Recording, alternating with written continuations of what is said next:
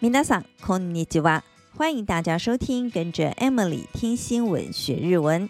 今天我们要来聊的话题跟棒球有关，不知道大家喜不喜欢看棒球，有没有支持的球队或是球员呢？本周在日本棒坛有一个让球迷相当震惊的消息，那就是被誉为平成怪物的松坂大辅 Matsuzaka Dice 给宣布，将在本球季结束后隐退，告别球场。 隶属日本职棒太平洋联盟西武狮队的松坂大辅，可说是日本家喻户晓的棒球巨星。带您先来了解这号人物。一九八零年出生的松坂，很早就展露他在投球方面的才华。高中念的是棒球名校横滨高等学校。一九九八年夏季甲子园的准决赛中，松坂缔造了完投十七局两百五十球的纪录，紧接着又在决赛中创下了无安打比赛，率领球队完成了在春夏两季的甲子园比赛中夺冠的霸业。松坂高中毕业后决定进入日本职棒发展。在一九九八年的职棒选秀会上，同时获得横滨湾星队、西武狮队和日本火腿斗士队三队的第一指名，最后被西武队给选中。加入西武队之后，松坂很快就成为阵中的主力先发投手。光是在第一年就拿下了新人王、最多胜投手等殊荣。效力西武的八年间，交出了一百零八胜的亮眼成绩单。而这位平成怪物，自然也受到美国球团的关注。松坂也和其他日本职棒选手一样，想要前进日本职棒大联盟，再创个人巅峰。两千零六年的十二月，松坂和波士顿红袜队签下了一纸五千两百万美元的六年合约。披上红袜战袍的第一年，松坂在美联冠军赛和世界大赛中各贡献了一场胜利，帮助红袜队拿下当年的世界大赛冠军。而他也成为头一位在世界大赛中拿下胜投的日籍选手。不过，松坂在红袜的这六年，除了前两年的表现差强人意外，后半段的时间都因为手臂受伤，表现未能让球团满意。离开红袜之后，松坂仍倾向在美国继续发展，先后待过克利夫兰印第安人队和大都会队。二零一四年的球季结束后，松坂决定返回日本职棒发展。选择和太平洋联盟的福冈软银鹰签下了一纸三年十二亿日元的大型合约，并且由软银鹰的会长王贞治亲自为他披上十八号的球衣。不过，松坂效力软银的这三年依旧不断受伤，出赛次数少得可怜。松坂随后又在中日龙队待了一年。二零一九年十二月，西武狮队宣布欢迎松坂回娘家，这是他睽违十四年之后再度为西武效力。西武球团表示，接受松坂的理由除了是看重他的高人气之外，也希望他能传授个人经验给队中的年轻投手。重返西武怀抱的松坂再度因为脖子和右手陆续出现状况，不得不在去年七月接受内视镜手术。这也使得他整个球季报销。今年球季开赛至今，松坂同样因为右手麻痹的问题未能上场投球，终于在这个月七号宣布，将在今年球季结束后隐退。随着年号的更迭，这位日本平成时代最具代表性的职棒选手也将结束长达二十二年的职棒生涯。这里我想要补充一下日本的甲子园高中棒球锦标赛。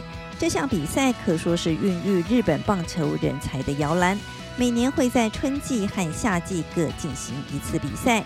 尽管比赛的地点都是在位于兵库县西宫市的阪神甲子园球场，但两者在主办单位和参赛资格上都不太一样。春季甲子园的全名是全国选拔中等学校野球大会，每年三月下旬到四月开打，由每日新闻和日本高等学校野球联盟共同主办。和夏季甲子园的不同之处在于，参赛的队伍不完全由比赛产生，部分名额由选考委员会选出，共选出三十二队进行比赛。而夏季甲子园的全名是全国高等学校野球选手权大会，由朝日新闻社和日本高级中学棒球联盟共同主办，在每年的八月登场。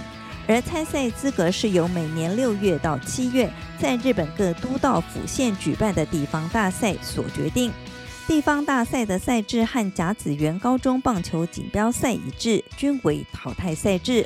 各都道府县地方大赛的获胜学校及获得进入甲子园比赛的入场门票。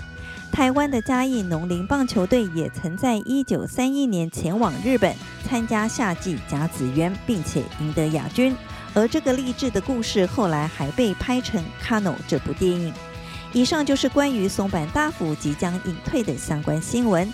接下来我们来复习一下在这则新闻中出现的几个重要日文单字。首先是棒球，野球，野球，野球，汉字写成野球。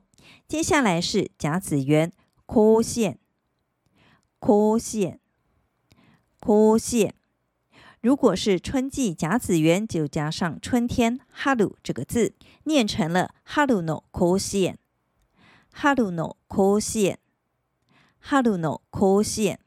夏季甲子园的话，就加上夏天“夏”这个字，念成了“夏の甲子园”。